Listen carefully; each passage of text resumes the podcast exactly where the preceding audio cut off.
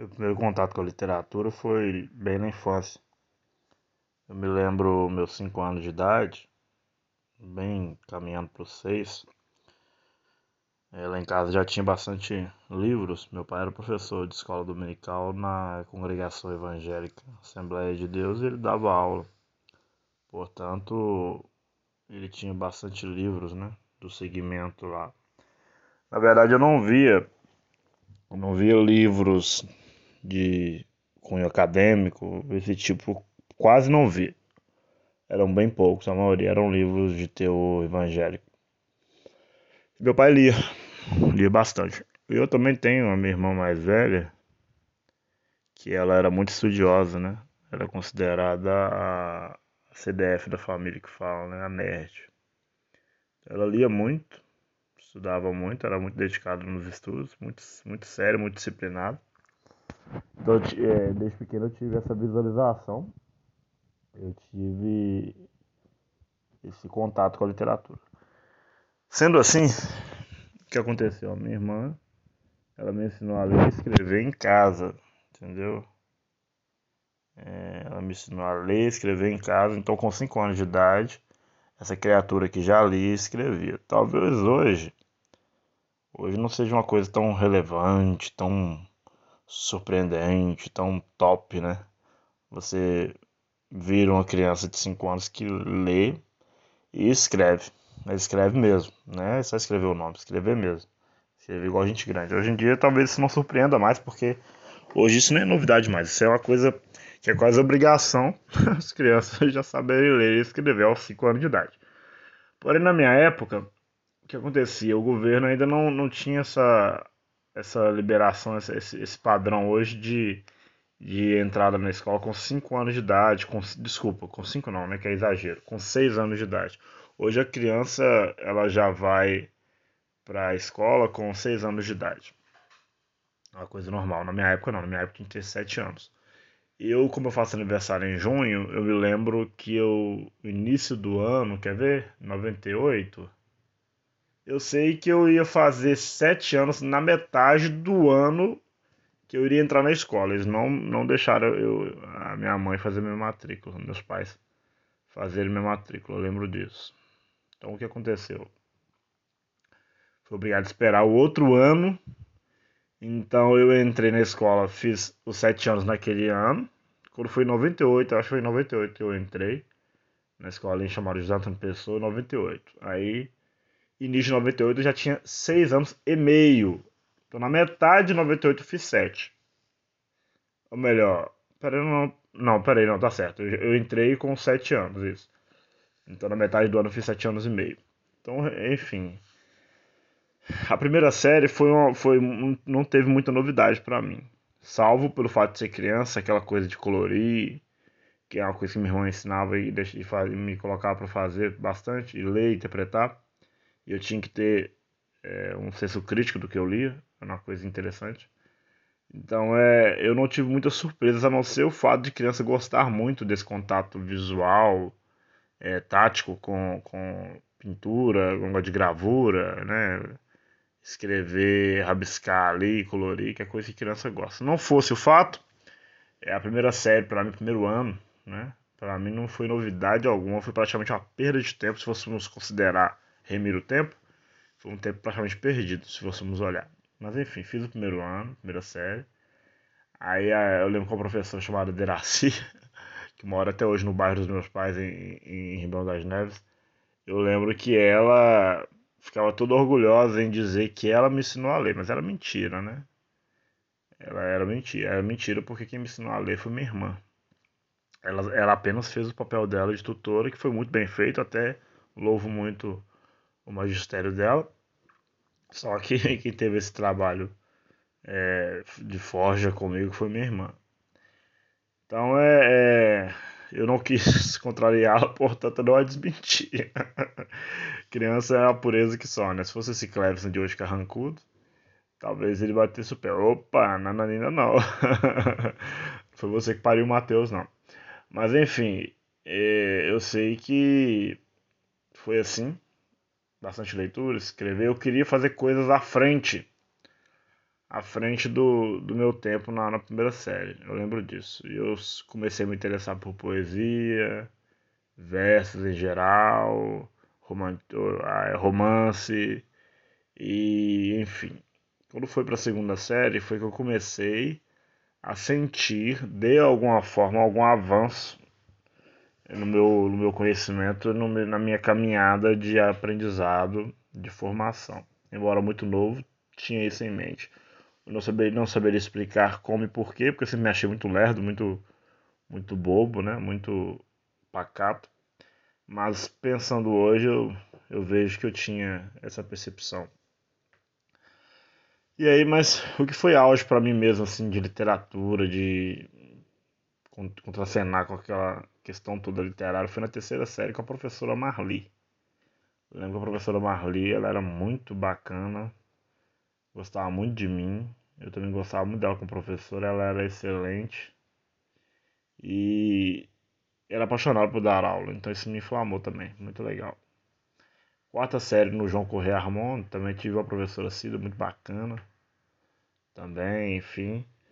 Mas lendo, escrevendo, o que mudou minha vida mesmo em termos de senso crítico, de buscar uma aprofundação, um aprofundamento mais acadêmico, mais, como diz, mais certeiro, foi na quinta série. Quinta série, João Correia Armonde, um professor chamado Tchê, ele de forma extracurricular, vamos dizer assim, uma coisa fora do padrão, não tínhamos filosofia na quinta série. Tínhamos aula de religião. O professor era um professor gente boa, mas muito chato. Era um professor muito chato. Ele era muito enjoativo. Ele era muito. As aulas deles eram, eram chatas, ainda mais de religião. Na época eu professava religião evangélica, então o que ele falava não tinha muita relevância para mim. Então eu achava chato, improdutivo, até que o tio chegou com aquele estilo doidão dele, maluco. Como um bom maluco beleza faz, igual o Seixas fala. E botou a sala de cabeça para baixo. O cara é cabuloso, como é até hoje, né? O bicho é cabuloso. E aí ele colocou a sala de cabeça para baixo com as questões filosóficas e papapá, papapá, inquietudes. E eu comecei a botar meu cérebro para funcionar e pensar, pensar, pensar, pensar. E uma das coisas que eu comecei a pensar foi a minha fé. Mas é lógico, eu era uma criança ainda, quinta série o quê? Deixa eu ver. Primeira série, sete anos. Oito. Nove. Dez. Eu não lembro. Quinta série quantos anos que era. Acho que era onze, né? Para doze. Coisa assim. Acho que é doze anos por aí. Eu não ia questionar nunca os padrões da minha fé. Até porque eu não tinha fundamento para isso. Mas algo começou a mudar em mim. A minha busca se deu é, no conhecimento mais profundo. E comecei a escrever poesias de verdade mesmo, escrever pra caramba. Escrevi na capa do caderno e tal, frases, ajudava meus colegas a formular textos, crônicas, poesias para trabalho de escola. Lembro que tivemos vários trabalhos que eu ajudei meu grupo, progredimos bastante. E daí veio a minha amizade com o Tchê, eu conheci alguns trabalhos filosóficos até então, filosofia era uma coisa cabulosa para nós dentro da temática evangélica, porque vivia uma era em que nos era ensinado, talvez os mentores da época, eles hoje eles não assumam isso, porque muitos são covardes, mas outros têm, têm coragem, mas muitos não assumiriam que eles ensinaram para nós que até filosofia, o processo acadêmico, o estudo acadêmico era contra a fé, era uma coisa que poderia prejudicar a minha fé acredite ou não, isso era um fato. Então a gente aprendeu a rechaçar tudo que é conhecimento acadêmico, filosófico, e só o conhecimento da fé em Deus, ali da Bíblia, da pregação, é que era o, o, o vero, né? A coisa certa para se seguir. Então, questionamentos, inquietudes filosóficas, então nem pensar. Mas eu comecei a seguir esse cara chamado Che, Lembro-me que, sob a direção da diretora Marta, professora que na época estava diretora, ocorreu um fator de que a escola não estava pagando o salário dele. E eu, eu, eu, lembro que parece que o assunto que surgia era, era, era esse preconceito, uma coisa de perseguição, não sei, só sei que Ele era o único professor dentre os tantos que não estava recebendo seu salário. O Tchê, muito maluco, mas muito pragmático, resolveu protestar. O que, que o mesmo fez? Pegou uma barraquinha, ou duas barraquinhas. Tem ali o estádio Ailton de Oliveira e Ribeirão das Neves, na rua da, da Câmara Municipal. Na época ele pegou a barraquinha, colocou ali de frente e ficou ali acampado até resolver essa questão. Só que o tio ali não ficou só, ele era um cara cativante. Os alunos todos o amavam, gostavam dele. Eu sei que ele pegou e muita gente ia lá visitar ele, passar o tempo com ele. Eu mesmo ia, passava lá, tinha os hip doidão lá. Aí conheci a galera hip, conheci o, o Franklin, um doidão do Florença, um cara super inteligente, gênio. Conheci o Wagner, que hoje é professor de filosofia também, um doidão. Chicão, professor de português, top demais. E conheci os caras doidão, tudo punk, uns punk maluco mesmo, cabuloso. Entendeu? Os heavy metal, os roqueiros, os satanistas, os cambal. Eu, menino empregador evangélico, como diz o outro ali no meio dessa galera doida, pervertida, e eu achando que tava tudo bem, quando na verdade eu não sabia que os olhos de todo mundo da minha comunidade evangélica estavam em cima de mim. Fui muito questionado, fui muito repreendido, mas eu gostava, eu me sentia bem de estar entre aquelas pessoas ali. Então, se hoje eu me vejo, me entendo, me aceito maluco como eu sou,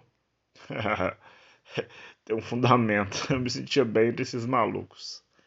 Eu acho que eu nunca me senti muito bem no meio de pessoas certinhas, corretinhas, mas sempre de pessoas sinceras que falavam o que pensavam abertamente, sem temer opinião alheia, falavam a verdade. Então acho que é por isso que eu gostava muito daquele, daquele recinto ali. Então eu lembro uma vez os professores que eram amigos do Tia que se solidarizaram com a situação dele, foram visitá-lo. E foi um momento legal demais, muito bacana. Tivemos bastante engajamento.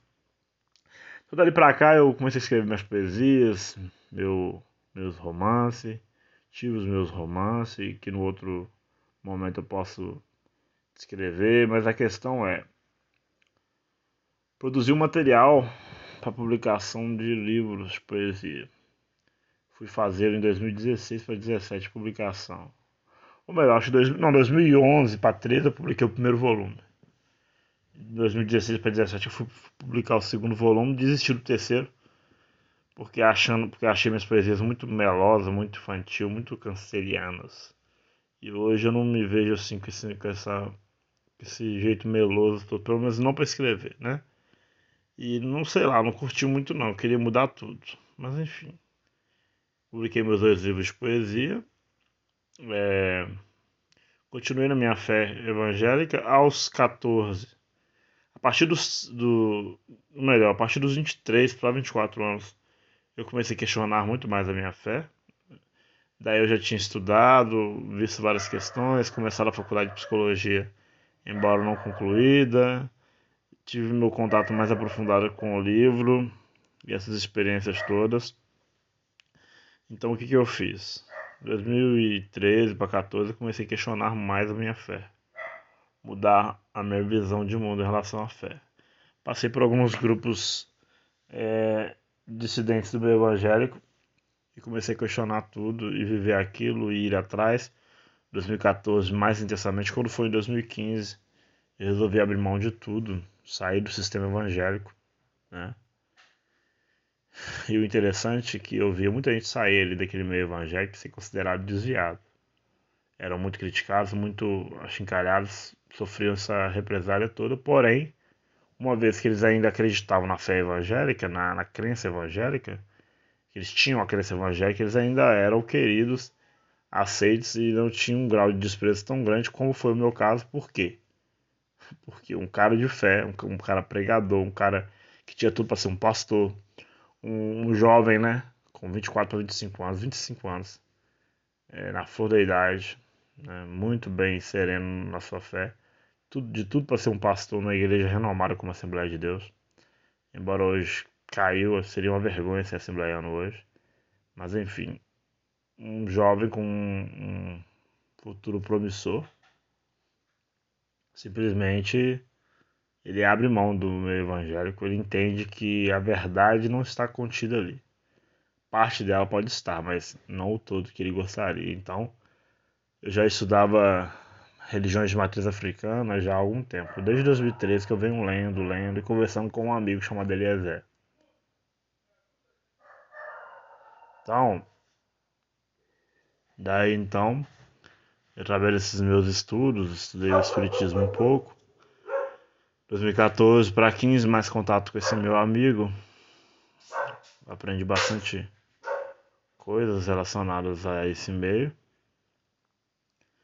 Então eu resolvi seguir uma caminhada com esse meu amigo no final de 2015.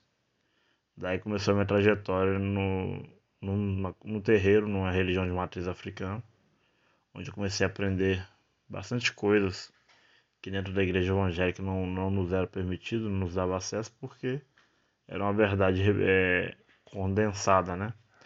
Era um, um gelo, uma coisa uma coisa limitada.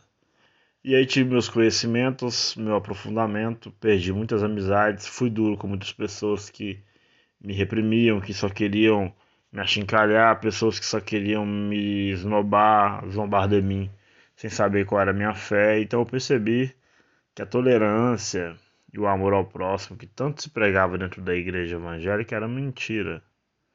Não existia. As pessoas dali só queriam amar quem era iguais a quem eram iguais a elas. Então, essa é a minha visão do povo evangélico hoje. Só amam quem os ama, só amam quem quem fala a língua deles. Entendeu? Se a pessoa não fala a língua deles, não crê no que eles creem, essa pessoa é rechaçada. E no meu caso eu era atrevido, né? Porque eu falava as coisas mesmo. E eu tenho a minha deficiência de ser uma pessoa difícil de você conversar se você não souber abordar. Tem uma casca muito forte, uma carapaça muito forte. Isso é um defeito que eu tenho, mas que eu tento mudar e melhorar esse. Mas as pessoas, assim, certo receio de tratar certas coisas comigo. Hoje eu percebo que é por causa desse meu jeito estourado, esse meu jeito bruto. Que eu vou tentando mudar e melhorar, que é lógico. Até para falar a verdade, você tem que saber como falar. Mas é um desafio grande, meu gênio é muito forte. E nunca gostei de injustiça, então não é agora que eu vou aceitar. Então, enfim. A galera passou mal comigo, mas aí eu comecei a ter, receber muita perseguição no Facebook, muita ignorância. As pessoas não entravam ali para aprender, elas entravam ali para criticar, só para macetar. Muita gente me excluiu, me bloqueou, me deixou, como se diz, de lado. Né? Pessoas que caminharam comigo, que sabiam da minha índole, do meu caráter julgaram meu caráter mudado por causa da minha fé. Então eu percebi que esse amor de Deus que eles diziam, que eles pregavam, não existia. Era uma utopia. Mas aí fiquei na religião de matriz africana por cerca de três anos. Ou quase três anos, não sei. Eu sei que em 2018 eu resolvi romper. Porque eu percebi que o lugar que eu, tava, que eu estava frequentando e seguindo, o, o líder começou a ter esse meu amigo Eliezer começou a ter as mesmas posturas de um pastor evangélico. Certas posturas que eu achei que não eram corretas. O que ele pregou que não é, ele começou a fazer, então entrou em contradição consigo mesmo. Não teve uma postura de caráter que eu considero e julgaria certo, correto. Então é, é eu acho que para mim deu ali. Continuei muito crente naquilo, mas resolvi seguir meu, meu caminho, crendo em Deus, crendo em forças superiores, vindas de Deus, porém não mais preso a um terreiro, como eu também não queria estar preso à igreja, então resolvi seguir minha caminhada livre, minha caminhada em graça, em plenitude, em Cristo, na liberdade de Deus, sem estar preso a instituição nenhuma. E lendo, lendo, lendo, pesquisando, procurando. Ainda que lendo muito menos do que antes, mas hum, em busca da verdade, em busca dessa reconciliação consigo mesmo e em busca de uma convivência mais, mais sadia com o ser humano, mais tolerante, entende? Procurando não ser o dono da verdade, mas também não admitir que pseudos donos da verdade me tolissem ou me oprimissem parei com isso, eu parei de deixar isso acontecer. e isso foi um preço muito alto. Hoje eu escolhi o caminho da paz, da tranquilidade, não discuto. Parei de publicar as coisas de orixás no Facebook.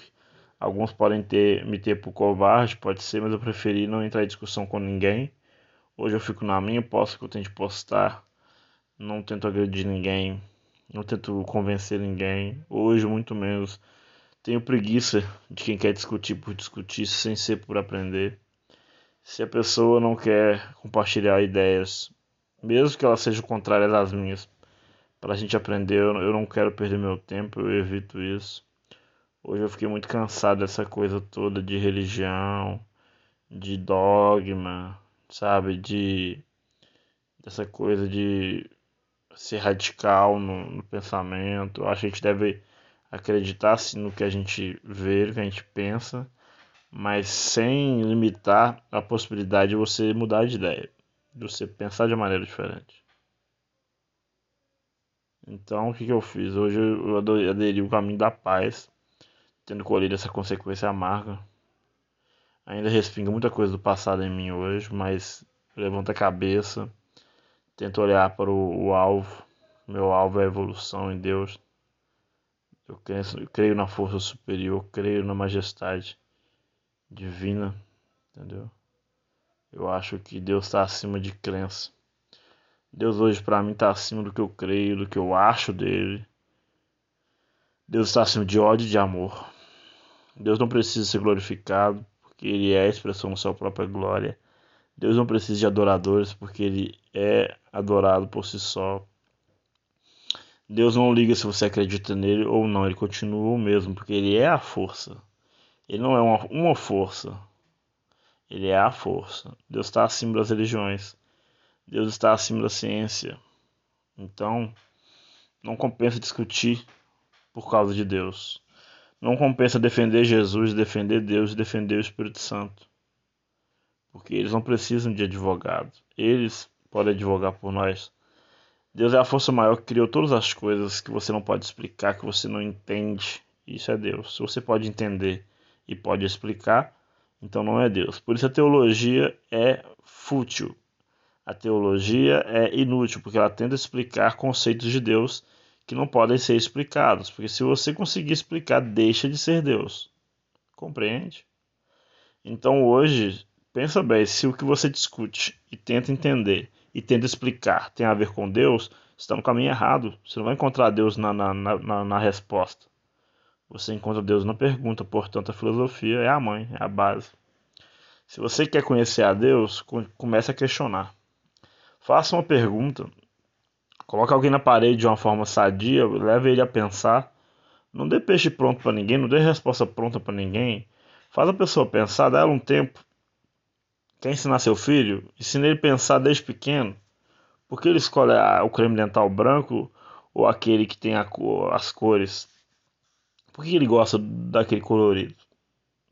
Bota aí para questionar isso. Por que, que ele escolhe azul em vez de dourado? Por quê? Mesmo que não tenha uma resposta que você gostaria de ouvir, mas leva ele a pensar. Ensina ele a contar as moedas, ensina ele a sentir sentir aqueles minutos do seu dia que ele está vivendo, entender que aquilo ali se chama momento. Tecnicamente você chama de minuto, mas cientificamente é momento. Então, a importância do tempo como um todo, a importância das horas, dos dias, dos meses, dos anos não está no todo. 2020 não se faz de 365 dias, mas de vários momentos de 2020, sejam bons ou ruins. Então, nesse encerramento de ano, eu digo a qualquer um que queira ter um ano novo, isso começa para mim, porque eu tenho dois ouvidos muito próximos à minha boca, então o que eu falo serve para mim primeiro, lógico, que a gente precisa apreciar e observar os momentos e viver eles. E vou finalizar com as palavras de Jesus. Não estejais, pois, ansiosos por coisa alguma. É, tendo o que comer o que vestir, estejais, pois, satisfeito.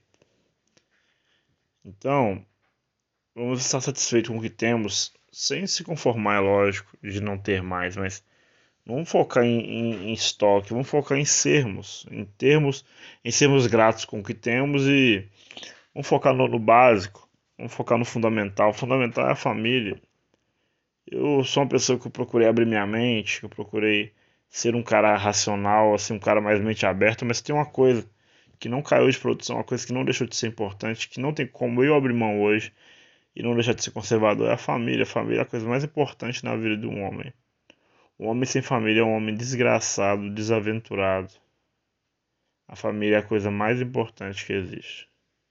Não existe família ruim, existe a família que não tem. E na mesma família você vai achar muitos defeitos, às vezes mais que qualidades. Mas a família é importante.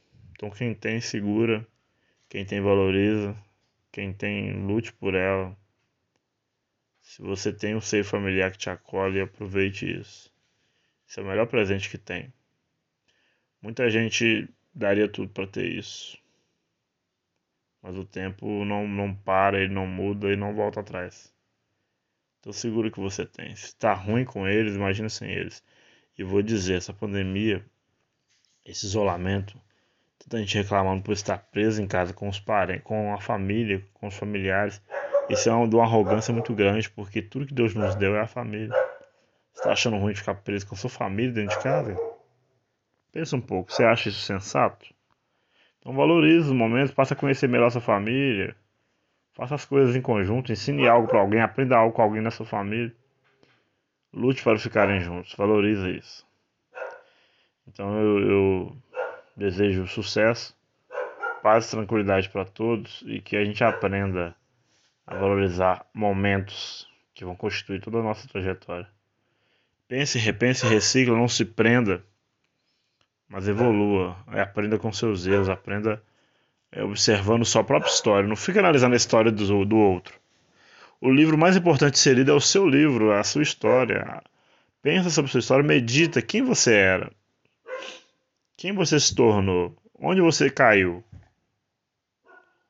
Onde você deixou de ser humilde? Onde você ficou arrogante? Onde você parou de crescer? Onde você parou de evoluir? Onde você, onde você, onde você, o que você, sempre você. Coloque você no centro dessa sua pesquisa e comece a se analisar.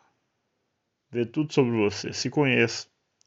Faça uma pastral, não importa, faça uma, um prognóstico, não sei o que você vai fazer, mas se conheça.